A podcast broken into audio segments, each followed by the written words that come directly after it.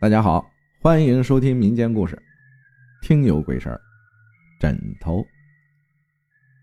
故事发生在山西省大同市。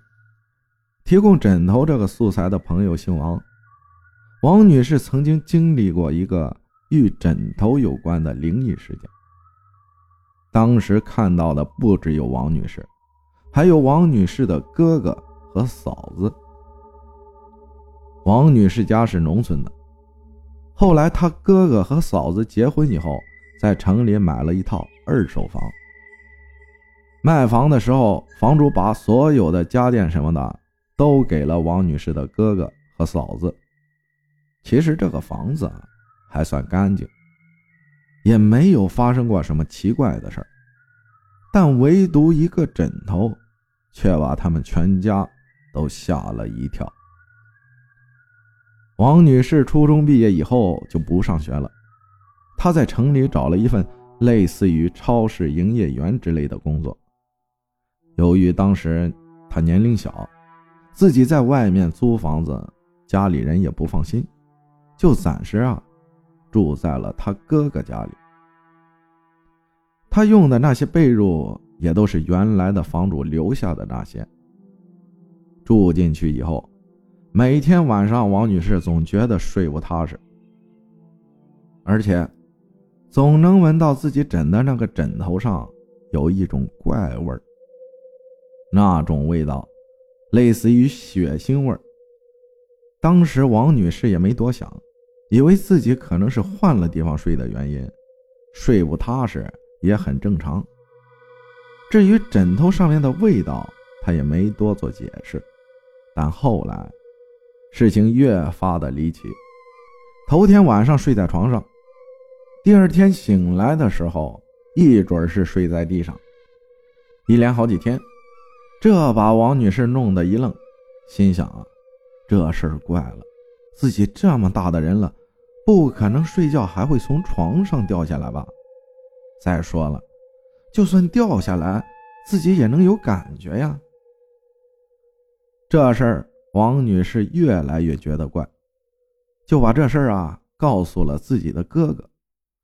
他哥哥听完也觉得怪，就说：“要不你先去沙发上睡吧。”王女士说：“行。”就搬到客厅里的沙发上去睡了。可怪事儿还是发生了，只要枕着那个枕头，第二天一早，王女士保准是睡在地上。这事儿，他哥哥和嫂子也觉得怪，但都说不出是什么缘故。直到有天晚上，他嫂子晚上起来上厕所时看到的一幕，当场吓得起了一身的白毛汗。他嫂子看见王女士躺在地上，而沙发上面躺着一个男的，正枕着那个枕头，但看不清那人的脸。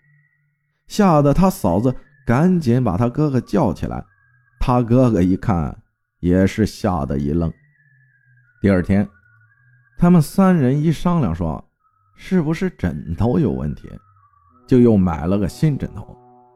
结果当晚，王女士又搬回卧室去睡，这一晚睡得特别的香，也没有先前那种不踏实的感觉。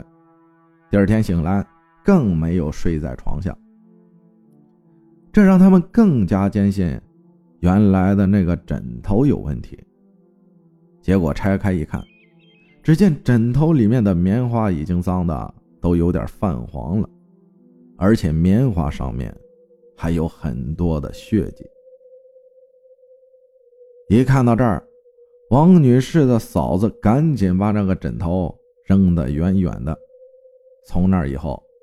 再也没有发生过先前那样离奇古怪的事情了。有些时候啊，别人送你的一些贴身物件，比如衣服、鞋子、被子、枕头之类的东西，你最好是别要，也别用。谁能知道你用的时候会发生什么稀奇古怪的事儿呢？感谢大家的收听，我是阿浩，咱。们下期再见。